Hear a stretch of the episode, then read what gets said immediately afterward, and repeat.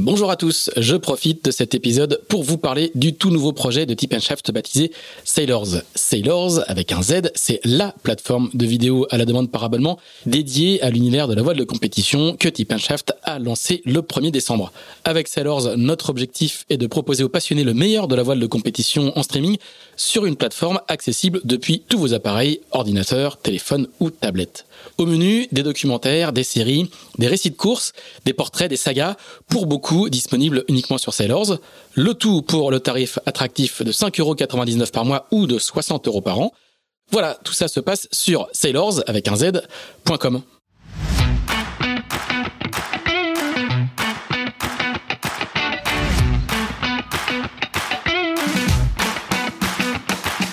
Bonjour, vous écoutez Pause Report, le podcast qui décrypte et analyse chaque semaine l'actualité de la voile de compétition.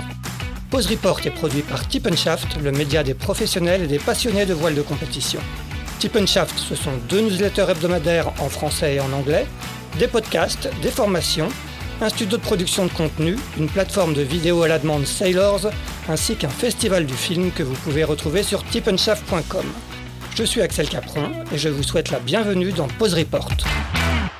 Bonjour à tous et bienvenue dans ce 99e épisode de Pause Report. Et oui, on est bientôt à 100, le podcast hebdomadaire de Tip qui explique, décortique, décrypte et analyse l'actualité de la voile de compétition sous toutes ses coutures en compagnie des meilleurs experts. Nous sommes le mardi 13 décembre, il est exactement 10h02 et à l'approche de la fin de l'année, il est temps pour nous de se retourner un peu sur les grands moments de cette euh, année 2022 en compagnie de trois journalistes spécialisés dans la voile à savoir Jacques Guyader, que l'on ne présente plus, dont vous pouvez lire la prose dans les colonnes de Ouest France et qui est chez lui à Lorient. Salut Jacques. Salut, salut. Le deuxième invité est Stéphane Lermite, grand reporter à l'équipe, qui est lui de son côté à Paris. Salut Stéphane. Oh, bonjour, bonjour. Et notre troisième invité est Paul Gury, qui lui travaille pour le mensuel Voile Magazine et qui est du côté de Rennes. Salut Paul. Bonjour à tout le monde. Eh bien, messieurs, avant d'entamer un peu cette euh, rétrospective euh, d'une année 2022 euh, qui aura été bien riche et bien dense en termes d'actualité voile, un petit mot juste pour revenir sur l'élection du, du, marin de l'année qui a eu lieu il y a dix jours à, l'Olympia et, dont nous avons d'ailleurs reçu le lauréat la semaine dernière dans Pause Report. C'était Jean-Baptiste Bernaz. Euh, un petit mot sur cette élection. Est-ce que euh, euh, tous les trois vous êtes d'accord avec ce verdict ou en désaccord? On va on va commencer par Paul. Paul Voile Magazine. Oui, bah, j'ai eu l'honneur d'être convié au jury. Le, le, le, le, vote a été très très serré. Euh, moi, je vous cache pas qu'au début, j'avais plus opté pour Thomas Royon au vu de son parcours cette année en IMOCA où il remporte quand même deux, enfin sur les deux, enfin entre la Jacques Vabre et la Route du Rhum, en donc pratiquement en un an d'écart, euh, remporter les deux grands transats. Je trouvais ça vraiment euh, héroïque. Euh, après, euh, ça s'est joué entre Charles Caudrelier et Bernaz et, et Jean-Baptiste Bernaz l'a emporté d'une voix. Voilà, c'était très très serré. Et je trouve que c'est mérité. Jacques, alors, euh, qu'est-ce que je peux vous dire? Mais j'ai pas d'avis en fait, parce que je trouve que je finis par trouver que ce prix a plus, beaucoup de sens. Et du coup, je lui accorde pas beaucoup de crédit à ce prix. Euh, L'année dernière, on avait proposé à Denis de faire deux, deux prix, quoi, course au large d'un côté, voile légère ou olympique de l'autre, parce que comparer des carottes et des choux, ça, ça mène à rien. Ils n'ont pas tenu compte de ça, donc finalement, ils font leur petit truc dans leur coin en nommant euh, une première sélection, puis finalement on arrive à comparer euh, euh, un champion du monde de laser formidable, mais aussi un, un, skipper de course au large qui traverse l'Atlantique et qui s'apprête à faire le tour du monde sur des bateaux de 40 mètres. Ben, je trouve que ça n'a pas de sens, donc euh, j'ai pas d'avis. Bon, donc il aurait fallu plutôt deux marins de l'année, selon toi, un, un course au large et un voile olympique? Bah oui, ça me paraît évident. Stéphane, quel est ton, ton, avis, toi, sur la question? Moi, je suis un grand gastronome. Comme Jacques, d'ailleurs, j'ai souvent des super beaux restaurants. Et on me demande toujours quel est le meilleur restaurant du monde, quel est le meilleur restaurant de France. Ben, j'ai pas d'avis. Mais euh, pourquoi, pas, pourquoi pas faire un jeu de tout ça? Et euh, je trouve ça pas idiot, quand même, moi, de comparer les différents marins. C'est une sorte de mise en perspective. Et notamment, euh, euh une victoire, ça, ça se mesure à l'adversité et la voile souffre d'un manque d'internationalisation, enfin la voile, euh, comme on la conçoit en France, la voile au large. Et quand on a, quand on gagne justement face à l'étranger, comme c'est le cas de, de, des représentants de la voile olympique, ben, je trouve ça bien de remettre un peu l'église au, au, centre du village et de voir contre qui les uns et les autres gagnent. Et moi, j'ai trouvé ce titre vachement intéressant, justement. Donc mérité pour, selon toi, pour Jean-Baptiste Bernard, justement, compte tenu de l'adversité. oui, absolument. C'est, le premier des critères, c'est contre qui on gagne. Quoi. Ouais, bien sûr. Eh bien, très bien. On va commencer maintenant un peu par, par notre, notre rétro. Plutôt que, que de suivre un ordre chronologique, on va, on va, évoquer quelques grands thèmes et quelques grandes classes de bateaux. On va, on va peut-être commencer euh, justement par, par la classe IMOCA, par parmi les nominés au titre de marin de l'année. Paul, tu, tu, le rappelais, figurait Thomas Ruyant, vainqueur euh, de la route du Rhum en IMOCA. Cette année, il y a eu euh, un, un beau duel sur l'ensemble de la saison entre, entre Thomas, Charlie Dalin. On peut d'ailleurs ajouter Jérémy Bayou à ce duel parce qu'il a été aussi sur le podium de, de nombre de course. Est-ce que, euh, selon vous, euh, ces, trois marins euh, dans la classe IMOCA, pour l'instant, sont au-dessus du lot? Je ne sais pas qui, veut prendre la parole le premier. Bah, Paul, toi qui, qui, qui évoquais Thomas Ruyant tout à l'heure. Bah, clairement, si on regarde tous les résultats, visiblement, enfin en tout cas surtout pour Thomas et, Charlie Dalin, ils, font course en tête sur toutes les courses. Ils sont, sont toujours les deux, les deux aux avant-postes. Euh, pour Jérémy, avec un bateau qui, est, qui, a été mis à l'eau euh, récemment, je trouve que c'est quand même euh, de bon augure pour la suite. Euh, voilà, donc je trouve ça assez logique que, on les retrouve toujours en tête. Jacques, euh, comment tu, tu, vois un peu cette, cette domination du, du duel Thomas Ruyant Charlie Dalin? Est-ce que est-ce que c'est qu'est-ce qui qu'est-ce qui explique leur domination? Bah moi, j'en rajouterais effectivement Bayou parce que avant qu'il ait son nouveau bateau, il a couru sur l'ancien. Et avec l'ancien, il était également sur le podium. Donc, à peu près tous les podiums de la saison, c'était euh, Dalin, Bayou, euh, Ruyan, Dalin, Ruyan, Bayou, euh, euh Ruyan, Bayou. Enfin, donc c'est effectivement, faut, on parle pas de duel, mais on parle quasiment de, trio, quoi. Euh, donc, euh, ils ont les meilleurs bateaux, ils sont les plus entraînés, les plus expérimentés dans cette série, et puis, bah, incontestablement, peut-être aussi les plus talentueux. Donc, le match les a opposés quasiment toute la saison. Hein. Il n'y a pas eu que la route du Rhum. Il y a eu toutes les courses aussi de l'avant-saison. Euh, depuis la, depuis la Transat Jacques Vabre, même en fin d'année dernière. Donc c'est, c'est, ouais, ce trio-là qui a dominé euh, largement la classe IMOCA.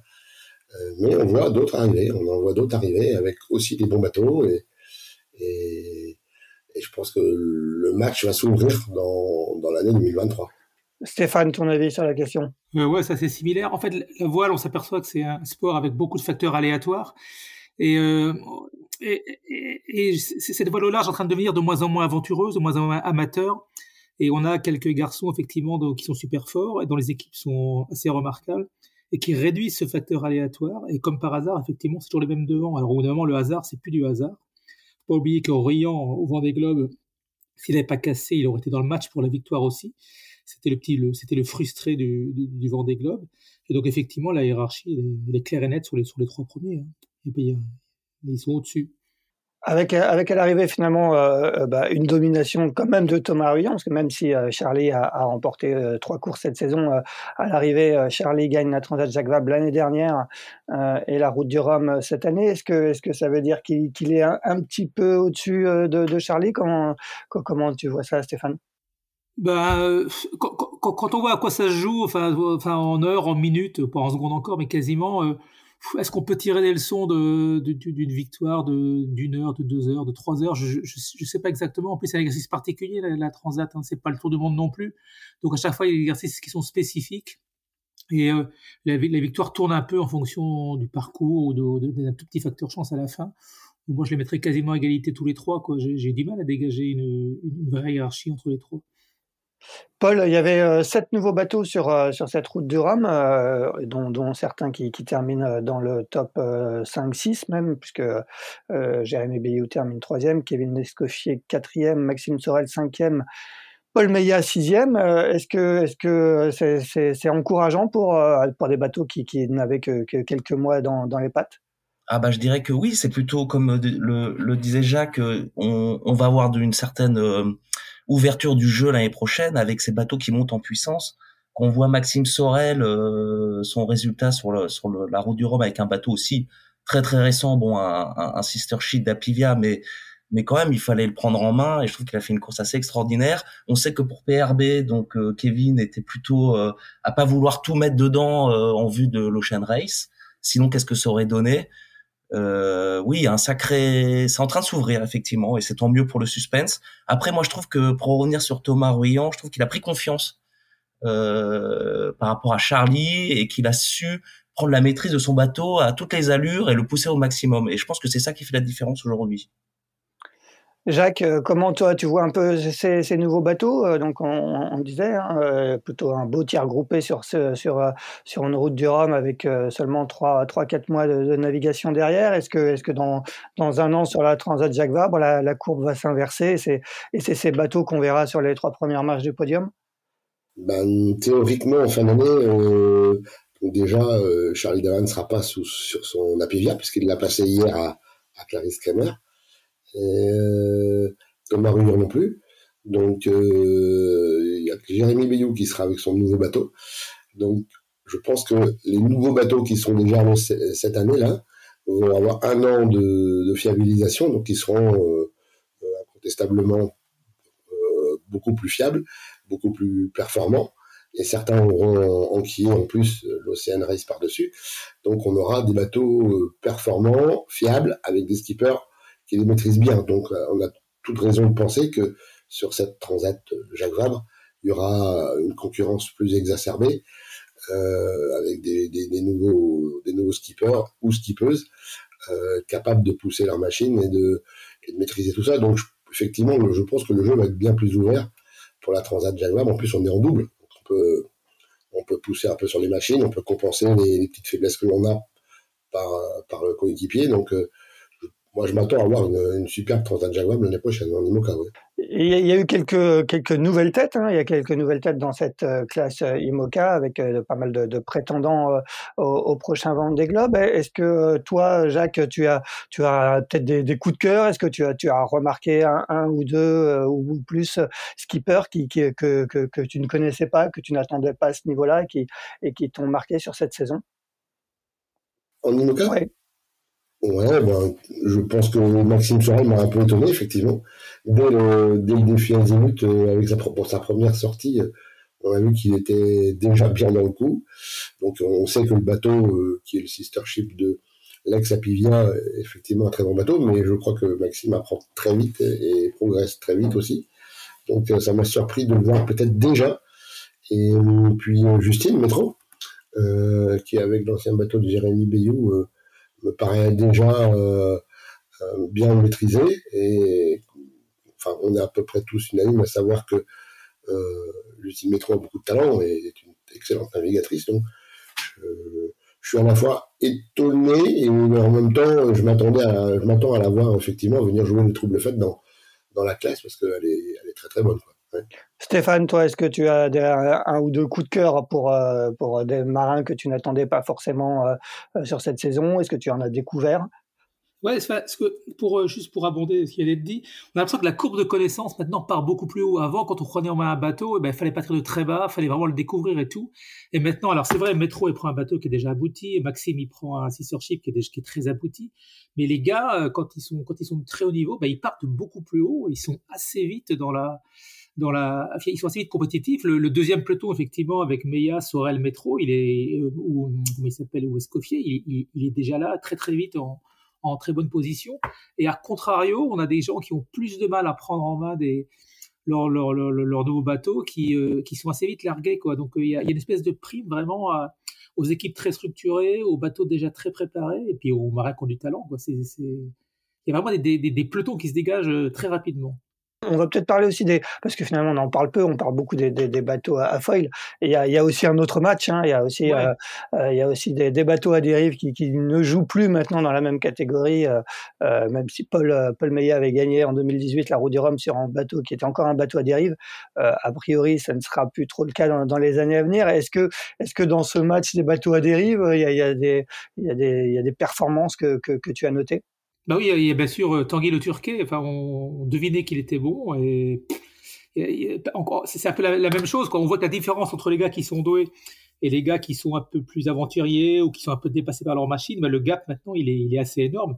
Et le Turquet, par exemple, bon ben voilà, on, voit que le gamin, il a, enfin le gamin, c'est un jeune, et on voit, qu'il a le niveau sans énormément de moyens, quoi.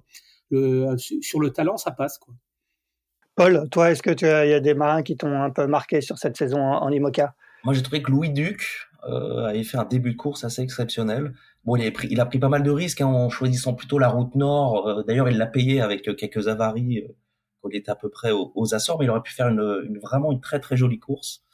Et du côté un peu des déceptions, euh, alors moi j'ai pas tous les tenants, les aboutissants, mais euh, euh, Samantha Davis qu'on attendait peut-être mieux. Euh, je ne sais pas exactement ce qui lui est arrivé. Alors elle, elle avait dit qu'elle son bateau n'était pas prêt, qu'elle se sentait pas prête.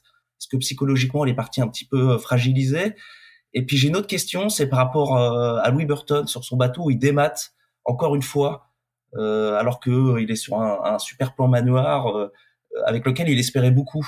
Peut-être que vous avez des, réponses à apporter à ces petites déceptions?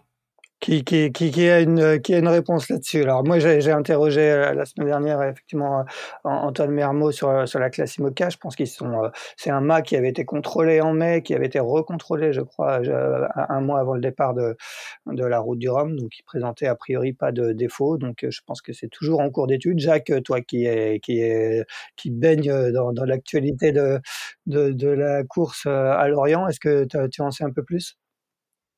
Euh, bah, sur le du dématage, non, je crois que c'est effectivement encore à l'étude. Et puis, tout le monde est très prudent euh, euh, sur les causes de, de dématage. Ça fait deux fois que ça lui arrive quand même à Louis Burton. Donc, euh, euh, il y a des hypothèses, mais je, on parle d'une rupture d'une pièce, mais mais il y a des concurrents à lui qui commencent à dire, mais ouais, mais est-ce que les grands foils de, de ce bateau sont, sont pas surpuissants par rapport aux mâts Est-ce que les mâts sont réellement dimensionnés pour encaisser autant d'efforts de, puissance de ces, ces énormes foils. Euh, il y a, il y a des, des, skippers qui commencent à dire ça. Euh, pour le moment, je crois qu'il n'y a pas de conclusion définitive de, de, de fait, mais euh, en tout cas, c'est bien inquiétant pour lui. Et, et le sujet des mâts euh, qui ont déjà été renforcés euh, à l'IMOCA va encore se poser, hein, parce que c'est c'est pas c'est pas le même c'est pas le même cas que celui de Damien Solien qui débatté parce qu'il a heurté un bateau, mais euh, celui de, de, Louis Burton, ça fait deux fois pour des raisons euh, a priori euh, inattendues. C'est il y a un vrai problème quand même. Et puis il y, a, il y a un danger, c'est que dans la course à, à la qualification pour l'homme, il n'avance pas beaucoup, Louis Barton. C'est clair que je crois que c'est un sujet qui, qui, va être très vite euh, sur le haut de la pile de la classe IMOCA. Juste pour euh, terminer sur, euh, sur, cette, sur ce bilan de l'année en IMOCA, il faut peut-être souligner aussi la, belle performance sur la route du Rhum de Sébastien Marseille, hein, qui termine premier, premier bateau à dérive à, la 11e place avec un budget assez minimal.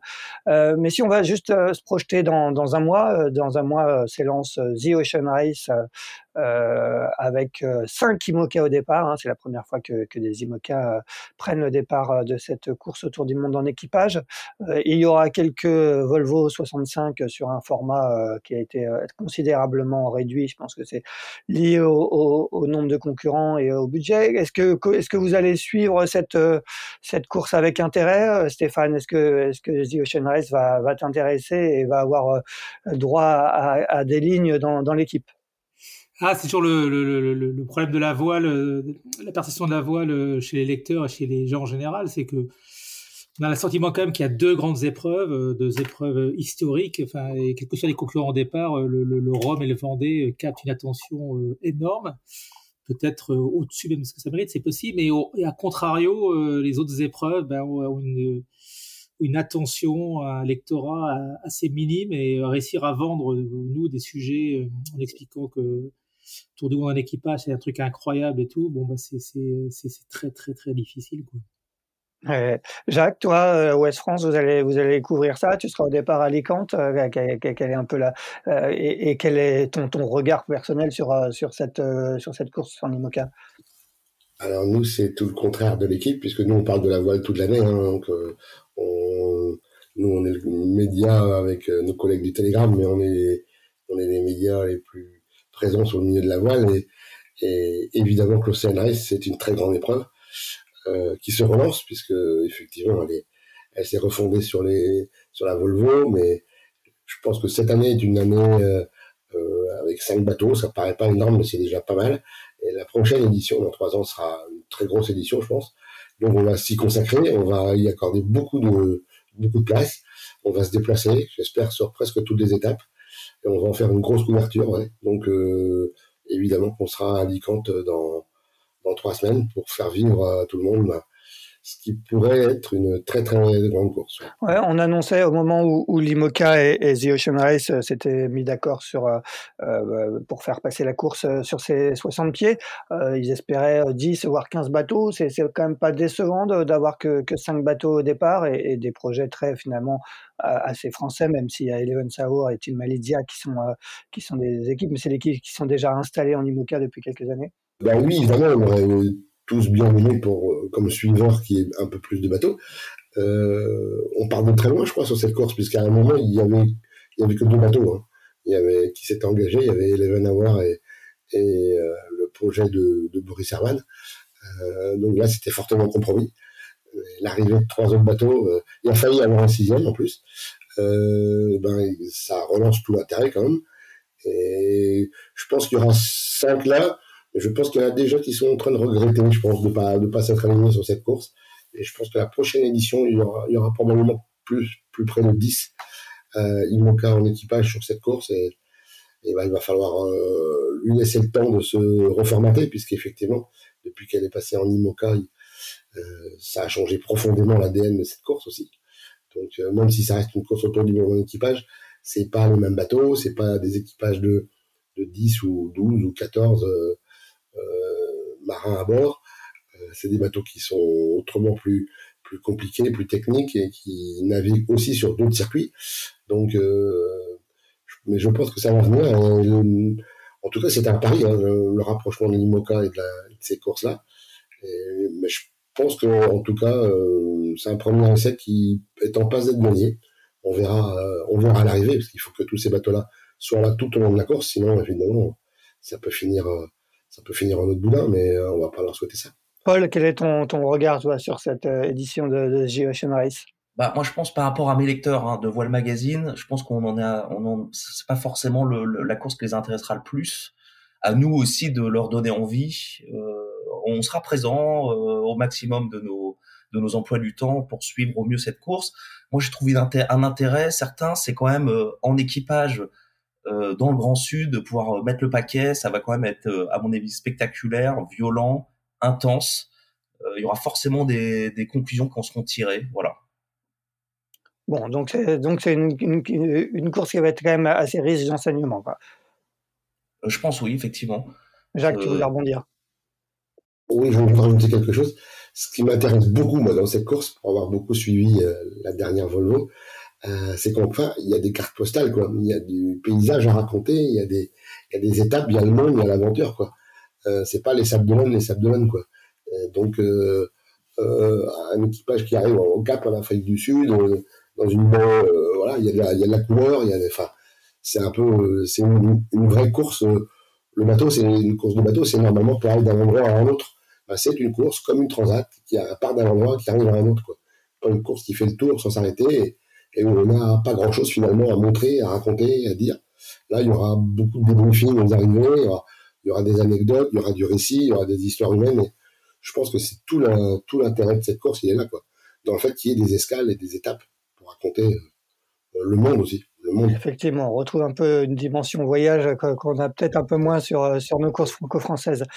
Euh, passons maintenant à, monsieur, à, la classe ultime. Euh, bah, L'année a été euh, quand même marquée euh, par, par la fameuse affaire entre l'équipe de François Gabard et, euh, et, la classe ultime 32-23, vous avez tous euh, bien suivi ça. Vous avez fait euh, plusieurs articles les uns comme les autres sur, le sujet. Stéphane, toi qui, as aussi suivi ce, cette affaire, quel est un peu ton, regard aujourd'hui sur cette affaire qui est, encore visiblement loin d'être finie? Mais pour moi, c'est une, sorte de rupture, rupture de digue. La voile était à l'écart, était pratiquement à l'écart d'une certaine vision du monde mercantile affairistes, etc., etc. Et on a l'impression que bah, la voile n'est plus, euh, qu'il n'y a plus d'étanchéité, voilà. On a quand même été au procès, euh, il y a quand même eu des mots prononcés euh, qu'on n'a pas tous rapportés, et heureusement, il y a eu des mots extrêmement violents et qui demeurent parfois extrêmement violents quand on a des apartés. Et à contrario, l'autre jour, par exemple, Caudrelier et Charles étaient à l'équipe et ils parlent de cette affaire avec un, avec une hauteur de vue super intéressante en expliquant ben, que chacun son point de vue, euh, on a le droit de voir les choses en noir ou en blanc, enfin une manière un peu plus équilibrée de voir les choses, et ça c'est assez réconfortant. Mais derrière, effectivement, ça castagne à mort, il y a des mots terribles qui sont prononcés, et on en arrive à des, des, choses, je trouve, extrêmement violentes et qu'on connaissait pas en voile, et, et euh, voilà, ça m'inquiète, quoi. C'est comme si une digue avait été rompue quelque part, et en plus, on n'a toujours pas la solution aujourd'hui. Paul, comment as-tu suivi cette, cette histoire et comment tu, l'interprètes un peu? Bah, un, petit peu comme Stéphane, c'est vrai que c'est triste euh, d'en arriver là. Est-ce que c'est euh, la course à l'armement de ces énormes budgets qui devait irrémédiablement arriver euh, à une sorte d'américanisation comme sur l'America's Cup, j'ai envie de dire, de, de de, de, la course au large, c'est vraiment, c'est vraiment triste. Après, en fonction des skippers que je rencontre, chacun a son avis sur la question et euh, si on devait prendre des uns et des autres, c'est très très difficile de se faire une, de se faire une idée euh, vraiment fondée sur le sur le sujet. Je trouve ça très compliqué.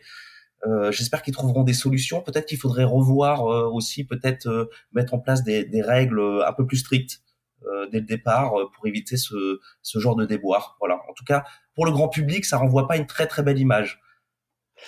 Jacques, est-ce que euh, Paul parlait de, solutions? Est-ce que selon toi, il y a, des solutions hein? vous, avez, tu, fait, as fait un article la semaine dernière pour rappeler qu'il y, a eu une nouvelle interprétation de, World Sailing à partir des, plans, cette fois-ci des, vrais plans euh, de SVR Lazartig. Est-ce que, pour toi, il y a, des solutions qui, s'esquissent ou, euh, on va encore être dans une situation conflictuelle dans les mois qui viennent?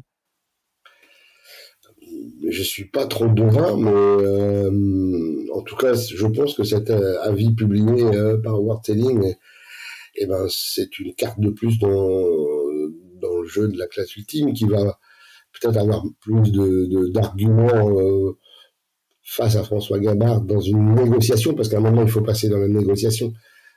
cette histoire-là va pas, sera jamais résolue par un tribunal, et puis c'est c'est ça effectivement, je suis d'accord avec ce qui a été dit avant, c'est pas l'endroit où, où, les, conflits doivent se, résoudre dans ce sport. Et je crois que dans les jours à venir, euh, dans les jours à venir, doit y avoir une rencontre d'ici, enfin, j'espère, euh, j'espère pour eux, fera avancer le, le euh, entre bah, Merconcept et la caisse ultime pour proposer des, solutions concrètes pour que chacun fasse un pas et que euh, notamment que François Gabard et Merconcept modifient en partie euh, le bateau pour compenser ce qui lui est euh, reproché comme un avantage euh, indu, enfin en tout cas illégitime hein, en termes d'aérodynamie. Et je sais pas du tout. C'est vrai que c'est très complexe. Moi, je suis pas spécialiste, je suis pas ingénieur et, ni architecte, mais est-ce qu'il y a des solutions pour à la fois compenser un peu cet euh, avantage euh, que les autres estimaient légitime Et est-ce que la classe elle, ultime est elle-même capable de d'avancer un peu en, en lâchant du reste sur certaines euh, revendications Je crois que c'est dans les jours à venir là. En tout cas, la solution, paraît-il, doit être trouvée avant le 31 décembre et doit, doit avoir avancé pour que, si François Gabard, Merconcept ou le successeur de François Gabard veut veut participer au Tour du Monde ultime en fin d'année, il est euh, toute l'année 2023 pour euh, euh, à la fois remettre le bateau un peu plus proche de ce que les, la classe ultime attend et, et se préparer à peu près sereinement pour le faire revenir le skipper, si c'est François Gabard ou un autre, dans le jeu de la classe ultime fin d'année 2023. Donc je crois que là, les semaines à venir devraient être décisives. On va retourner autour d'une table avec avec pour la classe ultime de nouveaux arguments un peu plus, un peu plus solides, en tout cas pour eux, euh, que ceux qu'ils avaient euh, sortis un peu avant. Stéphane, tu voulais, tu voulais ajouter quelque chose? Ouais, je, c'est drôle parce que le, le, le, soi-disant euh, nouveau document qui est sorti il y a 15 jours, enfin, qui en fait est sorti il y a, au moment du départ du. Mi-novembre, ouais.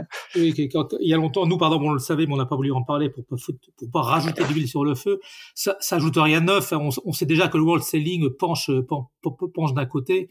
C'est un détail d'ailleurs dans le dans le texte, il est jamais question nominativement de SVR Racing, de SVR, de SVR. Non, plus globalement, c'est qu'on chacun n'est pas d'accord sur les arbitres. Donc de toute façon, les arbitres de World Sailing décideront toujours dans un sens. Les arbitres, euh, les experts avaient décidé dans un sens, mais ça n'a pas été reconnu euh, comme valable par la classe. C'est surtout que ils sont euh, ils sont tendus chacun sur leur sur leur position. Et quand on voit que la classe par exemple reconnaît que son, sa gouvernance n'est pas parfaite finalement la présidente veut rester en poste euh, finalement ils veulent, vont mettre un secrétaire général qui n'aura qu'un rôle euh, finalement d'application. On n'avance pas quoi.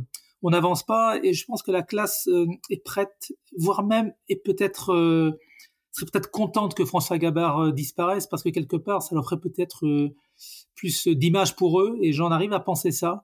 J'en arrive à penser qu'il n'y a pas forcément une volonté d'arriver à une solution malgré ce qui peut être dit ici et là.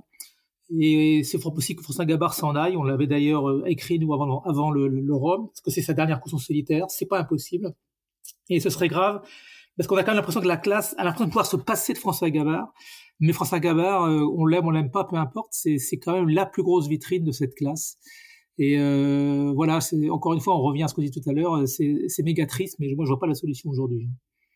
Bon, il y a quand même eu un peu de, de sport cette année dans cette classe ultime et, et, notamment euh, une route du Rhum qui a été euh, finalement assez serrée, hein, parce qu'il y a, il y a trois heures, euh, trois heures et quart d'avance seulement pour Charles Caudrelier sur François Gabard à l'arrivée de la route du Rhum. Paul, est-ce que tu as l'impression que, les, que quand même les, les, positions, le Maxi Edmond Rothschild qui est un peu le bateau dominant maintenant depuis quelques années, euh, qui a encore tout gagné cette année, est-ce que, est-ce que les, les, les, positions se rapprochent et, et est-ce qu'elles vont encore converger dans, dans les mois et, et années à venir. Ah bah très, clairement le l'écart qui était évident euh, et qui était fort il y a, encore deux ans euh, réduit réduit réduit. Euh, bon que ce soit Pop ou SVR euh, bon bah en même temps ce sont les bateaux les plus récents donc c'était logique avec un petit peu de un petit peu d'entraînement ils puissent monter en potentiel. Effectivement le l'écart se réduit après Gitana pour moi enfin Maxime Rothschild reste toujours avec une, une longueur d'avance. Et est-ce que justement, dans, la perspective de, de, la course autour du monde en solitaire, donc l'Arkea Ultime Challenge Brest, son nom exact, qui, qui s'élancera dans, un an, est-ce que, est-ce que ça, forcément, ça sera en solitaire sur un parcours qui n'a jamais été fait euh, par ces bateaux, euh, en tout cas en course? Est-ce que, est-ce que ça, va forcément lisser aussi les, performances? Comment tu, comment tu, comment imagines cette, cette grande première? Est-ce que, est-ce que déjà tu l'attends avec impatience et, tu vois un petit peu les, débats sportifs. Ah oui, ça va être passionnant, c'est sûr. Solitaire sur des machines comme ça, euh, faire un tour du monde, c'est complètement incroyable. Euh, effectivement, je pense qu'il y aura, il y aura un lissage euh, des performances. Ça sera le bateau le plus, le plus, le plus fiable qui, va gagner en toute logique, comme sur ces, ces courses marathon, quoi, que sont des, des, des circumnavigations par les mers du Sud. Euh, effectivement, aucun, aucun, aucun ultime à l'abri de, de casser. On voit bien sur les trophées Jules Verne, il y a eu énormément de casses, même pour, euh, même pour Maxi et Rothschild. Donc, euh, il y aura une part de chance, euh, de la fiabilisation, et puis, et puis les marins, quoi. Le, la, les, les, les, les, les plus engagés, ceux qui lâchent jamais rien. Donc moi, je, je, vois, je verrais bien Bank Pop sortir son épingle du jeu sur cette course-là. Stéphane, tu, parlais tout à l'heure de la difficulté pour vous de, trouver de l'espace pour parler d'autres courses que, le, le, Vendée Globe et la Route du Rhum qui, drive un petit peu tout euh, euh, chez vos lecteurs. Est-ce que cette course euh, autour du monde en solitaire, qui, en ultime, qui va être donc une, grande première, va, trouver de, la place chez vous? C'est quand même, c'est un peu la course ultime dont, on parle depuis des années. Bah, nous, à l'équipe, plus globalement, je pense qu'on est un peu, excusez-moi, c'est peut-être un peu pompeux, on est un peu gardien des temples gardien des temples, donc, et les grandes épreuves, je sais pas, le, les 500 miles police les 24 heures du Mans, euh, la Coupe de l'Amérique, tout ça, c'est, pour nous, c'est important parce que c'est les racines et c'est l'histoire. Alors là, on a une nouvelle course. Euh, il faut bien sûr laisser sa chance au produit, comme diraient les gens du marketing, mais euh, on s'aperçoit que c'est extrêmement difficile, donc quel, que soit le sport, pour imposer un, un, nouveau format, un nouveau modèle. Donc en fait, on, on, on a bien vu que la Bresse Atlantique, ça n'a pas marché terrible, terrible. On ne sait pas ce qui va, ce qui va se passer encore. C'est une sorte de, de, de, de grand point d'interrogation. Euh, donc euh, voilà, moi je suis, je, en fait, je demande à voir. Et pour rebondir sur sur ce que pourrait être cette course, il faut pas oublier que sur ce sur ce Rome, donc euh, une petite semaine, euh, bon, il y a juste Banque Populaire qui a cassé, mais euh, SVR a cassé après un, un foil. Euh, Gitana avait cassé aussi quelque chose avant. C'est-à-dire que on a eu un petit créneau où pratiquement tous les bateaux sont arrivés en entier, mais un tour du monde, c'est très long, quoi. C'est c'est c'est très risqué, donc c'est pas sûr que le, beaucoup de bateaux vont être très loin. Et pour moi, c'est aussi euh, une inquiétude. J'espère qu'il y aura une belle bataille, mais euh, le, le, concept même de la course fait que c'est pas garanti. Jacques, quel est toi ton, ton regard sur cette, euh, sur cette première qui, qui, partira dans, dans, un peu plus d'un an? Qu'est-ce qu'on peut en dire que effectivement c'est une première, donc on, on, il y a toujours une dimension un peu inconnue. Hein. Euh, la bonne idée pour cette course, euh, c'est qu'il faut rappeler le règlement, si le règlement autorise les escales. Donc, euh, si on casse quelque chose, on peut s'arrêter pour réparer. Donc, c'est déjà énorme comme modification, puisque ça peut éviter d'avoir des abandons rapides. si vous cassez un, safran ou si vous cassez un, quelque chose, vous pouvez vous arrêter trois jours au Cap, par exemple. Euh, en Afrique du Sud et réparer et repartir. Et on sait que sur trois jours, euh, si le concurrent d'à côté, il a lui-même la possibilité de s'arrêter plus tard euh, au Brésil ou je ne sais où, vous pouvez rattraper le coup. Donc, ce sera une course, mais ce sera pas une course où, ça, où, ça, se jouera poignée dans le coin tout le temps. Quoi. Il, y il aura une dimension aussi un peu aventure euh, qui sera qui sera intégré parce que parce que ça change tout la, possibilité de faire une petite escale. On sait que ces bateaux-là aux, aux, à laquelle euh, ils avancent, il y a beaucoup de, enfin il y a beaucoup de risques que, ça qu'il y ait une petite casse et, réduire euh, la possibilité d'abandonner parce qu'on a cassé quelque chose, bah ça change tout quoi. Ça va tout changer le format de cette course. Euh, ça va laisser la chance aussi à des bateaux peut-être un peu moins performants mais plus fiables euh, comme par exemple, je pense à un bateau comme Actuel, euh, peut très bien s'en sortir euh, par rapport à des bateaux beaucoup plus rapides s'ils ne cassent pas, s'il se passe rien, quoi. Donc, j'aime bien l'esprit. Moi, de, je l'entends un peu douter parce qu'effectivement, comme ces bateaux-là, bah, à un moment, euh, avec beaucoup de difficultés à traverser un océan Atlantique sans, sans casser tout, tout, tout à bord. Maintenant, on voit bien qu'ils sont beaucoup plus fiables. Euh, on voit que s'il y a une possibilité de réparer, on peut effectivement faire le tour. Euh, j'aime bien aussi la dimension d'être en, solitaire, enfin. Euh, et je, quand je vois le plateau, euh, avec ou son gabar, si possible avec gabar, ou, ou son remplaçant, bah, bah, je me dis que j'ai quand même hâte de voir ça. Ouais.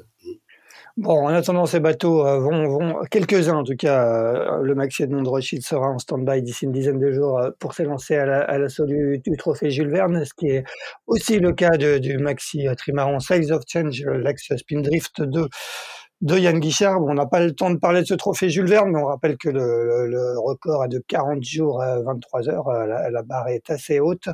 Euh, donc on va suivre euh, pendant cet hiver les éventuels départs. Mais si on va passer à des bateaux beaucoup plus petits, euh, les Figaro Beneteau 3, cette saison en Figaro a été marqué par euh, une domination presque sans partage de Tom Laperche qui a remporté euh, toutes les courses en solitaire, dont la solitaire du Figaro. Euh, c'était sa quatrième participation pour lui. Paul, quel, est ton regard sur sur la, la performance de Tom? Est-ce que est-ce qu'on peut dire que c'était quelque part c'est la chronique d'une victoire annoncée? Un petit peu, oui. Il était archi favori. Après, il faut être archi favori et confirmer. Il a réussi à le faire. Euh, visiblement, il a dû prendre aussi euh, apprendre beaucoup euh, sur la sur la Jacques Vabre aussi en compagnie de François Gabard. C'était quand même le l'édition de, de la jeunesse quoi. Alors ça se sentait hein, depuis un certain temps, mais là entre Guillaume Piruel, Tom Laperche, on, on, on, sent que les jeunes les, les, jeunes sont en force sur le Figaro 3. La question qui se pose, c'est aussi est-ce qu'on va pas vers une, une perte de vitesse de, de, ce, de cette de cette course? Ouais, on va on va en parler justement. Euh, Stéphane, quel est toi ton regard sur le, le phénomène entre guillemets euh, Tom Lapierre je, je sais quand on, interroge euh, Christian Lepape, l'ancien directeur de, du pôle Finistère euh, course large, il n'hésite pas à le comparer à, à, un, un, Franck Camas, un François Gabard et autres. Quel, est un peu ton regard sur sur Tom? Ouais, enfin moi je suis pas assez expert pour pour évaluer la valeur de Tom Lapierre, mais c'est ce que dit un peu tout le monde. Et quelque part, on a l'impression qu'il qui sauve un peu le qui sauve un peu le l'aura du, du, de cette course. Euh, qui a toujours été effectivement le, révélateur des, méga talents. Euh, Caudrelier, donc l'autre jour à l'équipe, il disait un truc super intéressant. Euh, c'est quoi ta plus belle victoire, celle qui, celle qui finalement t'a procuré le, plus d'émotions et tout. Et il citait la, sa course du Figaro parce qu'il disait, moi je gagnais contre 50, 50 autres concurrents, ou 51, et puis avec une, beaucoup, beaucoup d'opposition. Et voilà, il fut un temps où euh, gagner le Figaro, effectivement, avait une énorme valeur et il faudrait que ça perdure, mais on a l'impression que le classe 40 paraît notamment euh, euh, fait un peu d'ombre au Figaro et ouais, je, ne sais pas comment on peut faire pour que cette classe retrouve ce qu'elle était autrefois. Jacques, toi, un petit mot sur, Tom. Euh, quel, avenir euh, tu, tu, lui vois, Tom Laperche, euh, tout à l'heure, tu, disais François Gabard ou, quelqu'un d'autre sur la course autour du monde. Est-ce que le quelqu'un d'autre, ça, pourrait être Tom Laperche? On rappelle qu'il a, a, déjà pas mal navigué sur SVR Lazartigue avec François, notamment sur la Jacques Vabre l'année dernière.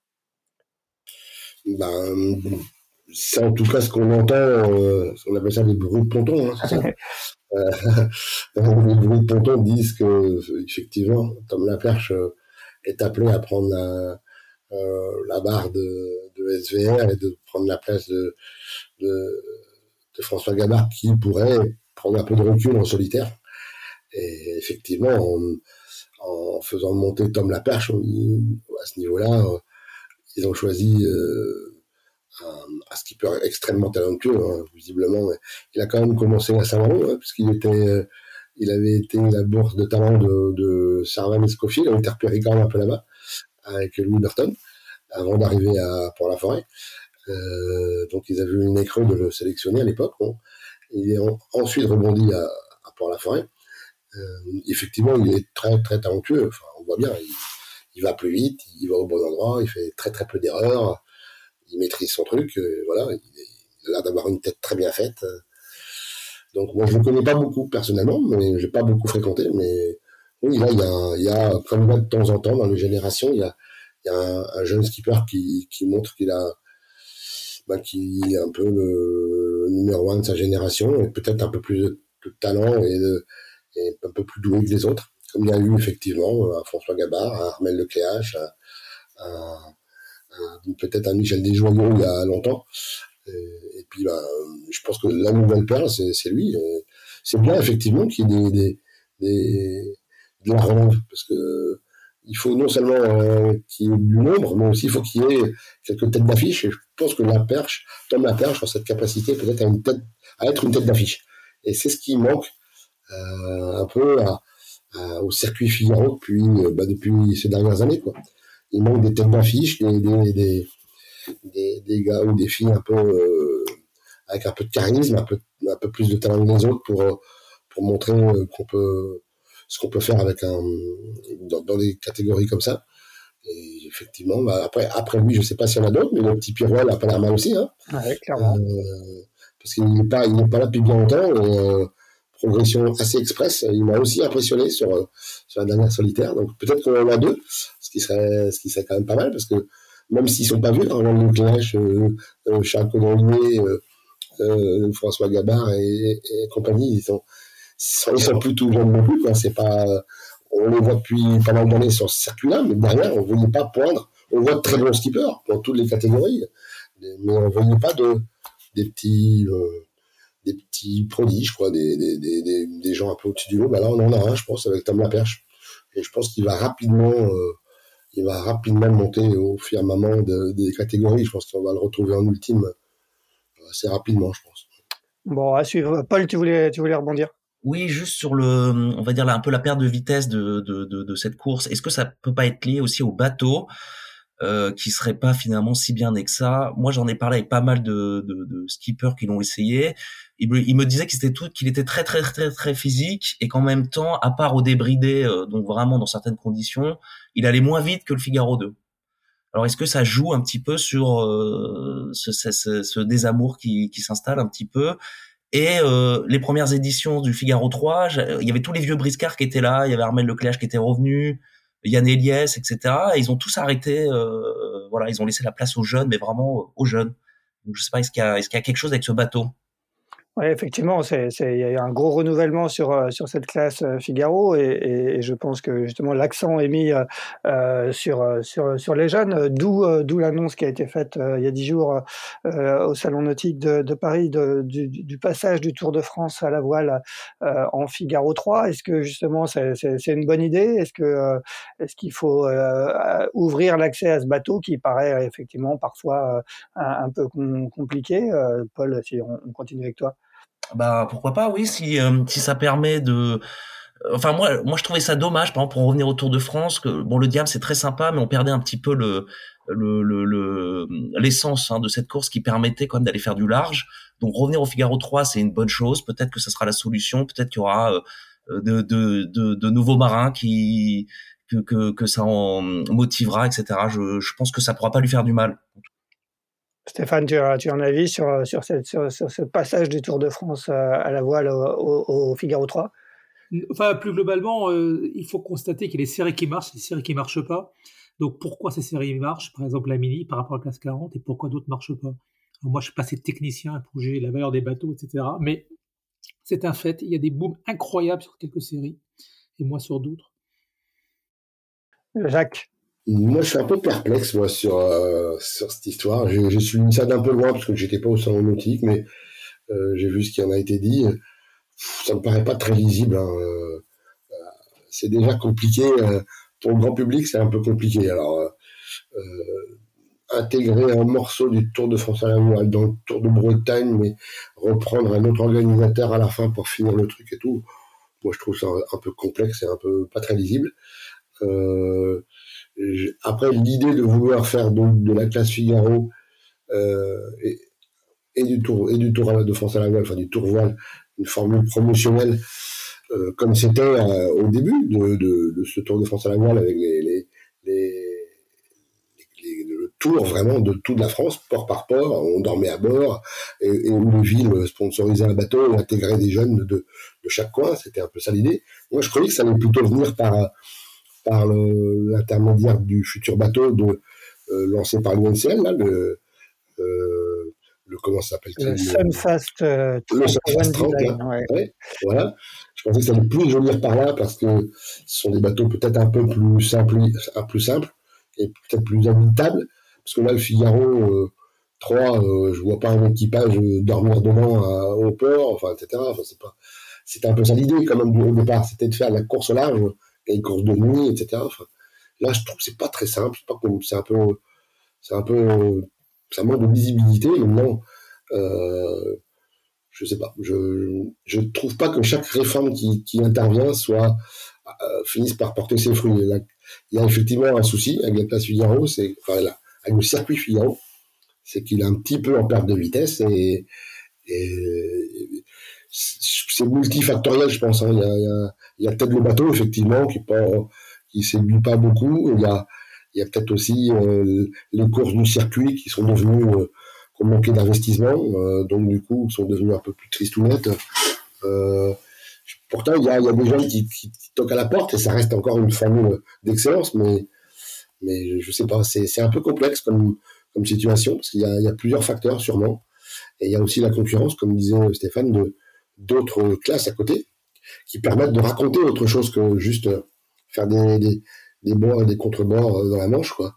Euh, la mini transat, ça permet de raconter des histoires. Euh, le classe 40, ça permet aussi de raconter des transatlantiques, des, du large. Et je pense que ça fait un peu de concurrence. Ces bateaux-là deviennent en plus très fun. donc, peut-être que ça enfermé dans la classe Figaro dans un, une excellence, une volonté d'excellence et et ben, peut-être que ça manque un peu de, de récit, quoi, de quelque chose. Il y, a, y, a, beaucoup de facteurs, je pense, qui font que, le circuit Figaro est un peu en difficulté. Paul, tu voulais ajouter quelque chose? Oui, juste euh, par rapport au, Tour de France qui était un petit peu en mort cérébrale. L'idée, c'est peut-être juste de justement relancer ce côté un peu auturier avec le Figaro 3 pour après passer euh, au Sunfast 30 OD parce que je crois que les 25 premiers sont attendus d'ici novembre prochain, donc le temps de, de constituer une flotte, etc. Ils pouvaient pas euh, légitimement se, se, se, projeter sur un Tour de France. Mais à terme, je pense que le Sunfast 30 OD euh, remplacera le Figaro 3 sur ce type de, de compétition. Ce sera bien. Justement, comme tu disais, Jacques, on retrouvera le, le côté où tout le monde peut dormir à bord, des budgets quand même euh, accessibles, etc. Bon, a priori, un accord pour l'instant pour trois saisons, en tout cas euh, avec euh, avec la classe Figaro. On va passer à des bateaux cette fois-ci beaucoup beaucoup plus rapides euh, et à CLJP avec une saison qui a été marquée quand même par les, nets progrès de, l'équipe de France menée par Quentin Delapierre qui a remporté son premier Grand Prix en Espagne et terminé deuxième du, du dernier à Dubaï. Stéphane, je vais, on va continuer avec toi. Comment tu vois un peu un ce circuit et deux bah, la progression de, cette équipe de France qui, a eu du mal sur les deux premières saisons et est en train de, monter en puissance. Stéphane, il faut que tu ouvres ton micro. Ouais, je, suis un peu embêté pour parler de ça parce que à la fois j'y vois un côté marketing qui m'horripile. On va à l'autre bout du monde et tout. On, a des sponsors bagnoles, euh, voilà, on, a des Zodiacs qui circulent de partout. On, dépense des, des, grosses sommes et je trouve que c'est contre-temps. Et d'un autre côté, ça emmène vers la Coupe de l'Amérique qui est ok à des à des valeurs, enfin, coûte beaucoup d'argent, mais qui quelque part, encore une fois, c'est des racines et donc euh, on revient aux, aux, bases du sport et c'est important. Donc j'ai du mal à avoir un, un, avis très tranché, mais en tout cas, ce qui est sûr, c'est qu'on a l'impression que les Français sportivement euh, se redressent et, et sont capables euh, d'amener une sorte de crédibilité sportive vers une éventuelle Coupe de l'Amérique et ça, c'est sympa. Jacques, toi, euh, j'imagine que tu as suivi un petit peu le circuit. Tu as dû aller peut-être sur, sur l'étape de, Saint-Tropez cette année. Quel, est un peu ton, ton regard sur, euh, sur ce circuit et sur, euh, sur les performances de l'équipe de France? Non, pas, du tout. Cette année, je ne suis pas du tout suivi. Euh, je ne suis pas du tout allé sur aucune étape. Euh, j'étais allé l'an dernier, j'étais allé, en vacances dans le coin, donc j'avais fait un petit crochet par, par Saint-Tropez pour aller voir. Euh, moi, j'avoue, je partage un peu l'avis de, de, Stéphane. Ce côté euh, sport business euh, euh, où on ne sait plus trop si c'est le business qui est euh, prétexte à un peu de sport ou si c'est le, sport qui sert à faire du business. C'est tout match un peu. Après, quand on est sur le plan d'eau et qu'on voit les régates et qu'on aime, qu'on aime quand même le sport, c'est assez impressionnant. Hein, donc, euh, c'est du très, très, très, très haut niveau. Il y a ce qu'il y a de mieux en, en, en euh, dans les équipages. Il y a les, le gratin mondial. Il y a des bateaux qui sont absolument incroyables. Mais euh, je me demande à qui ça parle, en fait, un peu. C'est Effectivement, si c'est l'antichambre de la Coupe de l'Amérique, euh, ben, faut que ce soit clairement affiché comme ça. Ou si c'est juste du, du sport business pour le business, il faut aussi l'afficher comme ça. ils emballent ça avec du verre hein, de temps en temps, mais bon. Euh, en tout cas, pour ce qui est de, des Français, effectivement, l'équipe a été bien restructurée. le premier changement, ça a été l'arrivée de, Quentin de la Pierre. Moi, effectivement, ça m'a un petit peu été brusque parce que Billy Besson ne semblait pas démérité, mais depuis l'arrivée de Quentin de la Pierre, il y a, eu des, résultats, effectivement. Euh, il y a eu aussi un changement dans l'équipe. Il y a beaucoup de facteurs qui font qu'ils se sont entraînés différemment. Ils ont fait, euh, venir des experts un peu différents. Euh, Bruno Dubois gère ça de façon un peu plus, plus comment dire, euh, rationnelle, on va dire. Et effectivement, les résultats arrivent. Euh, est-ce que, est-ce que ça suffira pour on voit bien qu'il n'y a pas vraiment une équipe qui, qui, domine tout le circuit tout le temps. Quoi. C'est, à chaque Grand Prix, il y a un vainqueur un peu différent. Je sais pas, je, je sais pas trop. Euh, on peut espérer que la saison qui va venir, les progrès continueront pour les Français, puisque euh, avec l'expérience, je pense que c'est des bateaux qui nécessitent beaucoup d'expérience. Et bon, l'équipe française peut espérer peut-être gagner un Grand Prix, mais mais euh, mais euh, si c'est un, comment dire une dernière marche avant la Coupe de l'Amérique, c'est utile. Sinon, ça reste ça reste un circuit qui, à mon avis, euh, bah, s'adresse à des ultra spécialistes et euh, on, est tellement proche de la Formule 1 dans le, dans le modèle économique que moi, ça me, ça me passionne que à moitié, quoi. Quand je suis, j'avoue que quand je suis sur le plan d'eau, quand j'ai pu l'être une fois, j'ai, trouvé ça impressionnant, mais après, j'ai du mal à, à me dire que tous les euh, trois semaines, je vais me mettre devant mon ordi et, poursuivre l'épreuve, quoi. J'ai un peu mal. Bon, on vous sent pas convaincu. Paul, est-ce que ça te parle, toi, c'est le bah, J'ai eu la chance d'y aller l'année dernière, euh, d'être à Saint-Tropez, la, la, dernière un peu de Bédi Besson. et d'avoir trouvé ça effectivement très impressionnant. Tout est fait pour le spectacle, même les le temps de parcours, les parcours, tout est fait pour être euh, diffusé à la, à la télé. Donc c'est quand même, si ça passe sur Canal+, c'est quand même euh, pour toucher un, un, un grand public. Euh, après, bon, on peut revenir sur les, les, les polémiques environnementales, etc. Mais est-ce qu'on les a pas dans tout, dans pas mal de pas mal de circuits? Bon, là, c'est vrai que c'est un petit peu exagéré. Euh, pour revenir en tout cas purement sportivement, je trouve que l'arrivée de Quentin de la Pierre, puis après de Péponnet, euh, c'est vraiment, euh, ça a vraiment fait la différence. Ils sont trouvés, ils se connaissent bien. Ils ont fait quand même beaucoup de monotypie ensemble. À, à l'époque, en J80, Quentin de la Pierre, il arrive, il gagne tout, qui était quand même sur une, monotypie super exigeante. Péponnet, pareil. Ils ont gardé le squelette de l'ancien équipage de GC32 avec Mathieu Vandamme, etc., qui courait avec Kamas à l'époque. Moi, je pense qu'ils peuvent aller très loin. C'est une belle équipe. Euh, et puis effectivement, il y a, y a, toujours un gros niveau. On sait jamais qui va gagner. Ça tourne pas mal, comme le disait Jacques. Moi, je trouve que le circuit est intéressant. Bon, et qui, qui, qui, a une info sur la Coupe de l'Amérique? Est-ce que, est-ce que le défi français euh, va, va, va, se lancer véritablement ou, euh, y aura-t-il un, un, bateau français à Barcelone euh, en septembre 2024 Jacques, Stéphane, Paul, qui, qui veut lever la main? Est-ce que, est-ce que l'un d'entre vous a une info là-dessus? Vas-y, Jacques. Bah, il y a quelques mois, j'avais été peut-être un peu affirmatif parce que j'avais eu des infos comme quoi le projet était tout près d'aboutir. Et puis finalement, je vois toujours rien sortir. Euh, je suis un peu le compte de Stéphane Conner sur LinkedIn et sur euh, son compte Twitter. Il, est un peu mystérieux, il fait des demi-annonces, euh, des demi-promesses et, on est quand même le 13 décembre et, toujours rien. Donc il y a deux jours, il a publié un tweet comme quoi il y aurait une annonce en janvier, une grosse annonce en janvier. Est-ce qu'il parle de ça Est-ce qu'il parle d'autre chose? Je sais pas. C'est un peu nappé d'une euh, d'un grand brouillard euh, cette histoire-là. En tout cas, plus les jours passent, moins il y a de raisons d'y croire parce que les autres annonces, si le projet français n'est pas n'est pas annoncé et n'est pas lancé officiellement rapidement, euh, je vois pas beaucoup d'espoir pour arriver, en tout cas, à la prochaine coupe avec une équipe française. Hein. Stéphane. Ouais, je pense que la, presse est globalement très sympa avec les projets voiles divers et variés. Euh, souvent, c'est des intentions. On, croit souvent ce qu'on nous dit et on annonce ça va se faire, ça va se faire, ça va se faire. C'est comme voilà, on participe finalement à des opérations euh, marketing alors que l'argent n'est pas là. Euh, je, je pense que l'argent n'a jamais été là et qu'il sera jamais là, quoi. Encore une fois, quoi. Voilà, je trouve, je trouve globalement bien complice de tout ça. Bon, eh ben, à suivre, on va voir si, effectivement il y, aura, une annonce euh, ou pas euh, début janvier.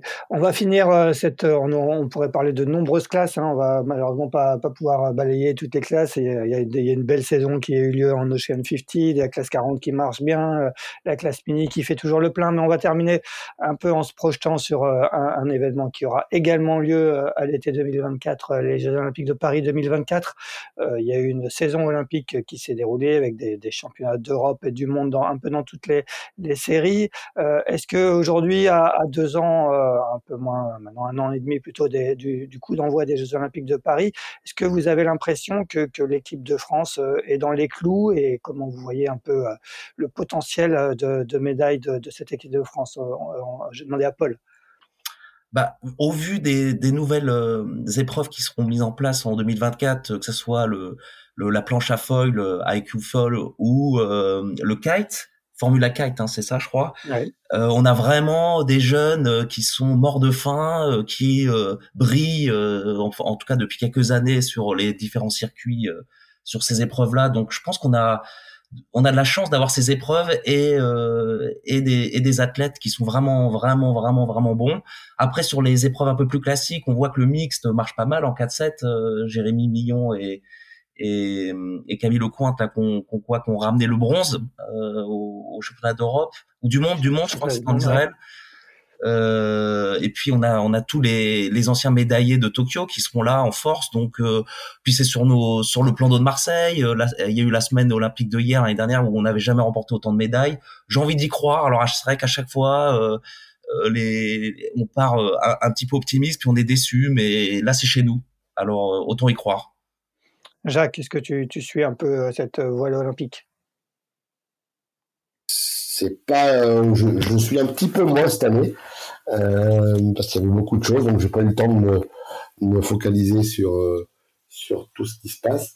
été un peu déçu quand même des, des résultats des championnats du monde à Brest en folle. Je m'attendais, comme beaucoup, je pense, à voir comment s'appelle Hélène Nosmoen.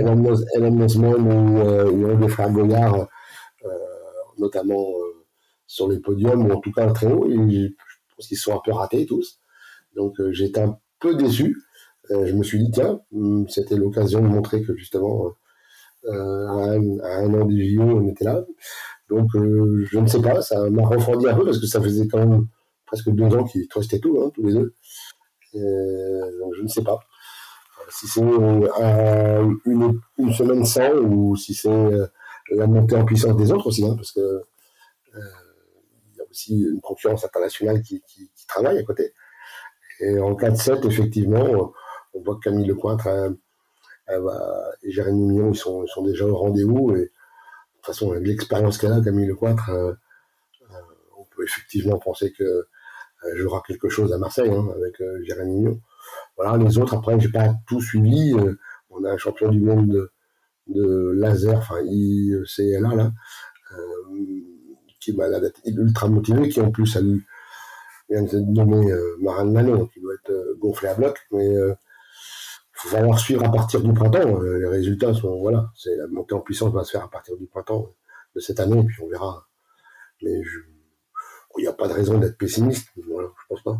Stéphane, on a terminé par toi. La, voile olympique a, souvent un peu de place dans, les colonnes de l'équipe. Oui, oui, on suit parce que c'est des médailles. Euh, euh, il faut faire un peu comme avec l'athlétisme. L'athlétisme, les présidents de fédération à chaque fois disent ouais, on a X chances de médailles, mais c'est pas parce que tu as 10 chances de médailles que tu auras 10 médailles au bout. Et euh, les DTN à viser, euh, ils divisent ça par 3. Quand on a 10 chances de médailles, ça fait bon 3,33 euh, médailles au bout. Donc comparer des chances de médailles et des médailles, c'est assez périlleux. Et puis ça va revenir à ce qu'on disait au tout début, c'est très concurrentiel la voie olympique. On n'est pas tout seul quoi. Il y a, il y a, il y a 10, 15, 20, 20, 20 pays dans certaines, dans certaines disciplines qui, peuvent choper des médailles. Donc, donc c'est difficile, quoi. C'est difficile. Et c'est pour ça que quand un marin de l'année est un, est un gars de l'olympisme, moi je trouve ça bien. Eh bien parfait, la boucle est bouclée. On a commencé avec le marin de l'année, on termine avec le marin de l'année. Messieurs, merci euh, beaucoup. Euh, euh, c'était très intéressant d'échanger avec vous sur cette belle année 2022. On va encore avoir une année 2023 sans doute assez passionnante à suivre. Et que dire de 2024 avec l'enchaînement Jeux Olympiques, Coupe de l'Amérique et Vendée Globe. Euh, bah, je vous souhaite à tous les trois une, une très bonne journée et quant à nous, on se retrouve la semaine prochaine pour un centième numéro de Pause Report avant une petite pause hivernale de deux semaines. Merci à tous les trois, bonne journée. Merci. Bonne journée. Salut.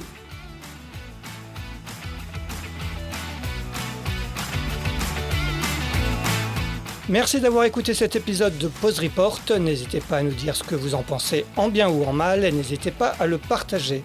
Si vous souhaitez suivre l'actualité de la voile de compétition, je vous encourage à vous abonner à la newsletter de Tippenshaft envoyée chaque vendredi à 17h. Pour vous inscrire, ça se passe sur tippenshaft.com. À bientôt!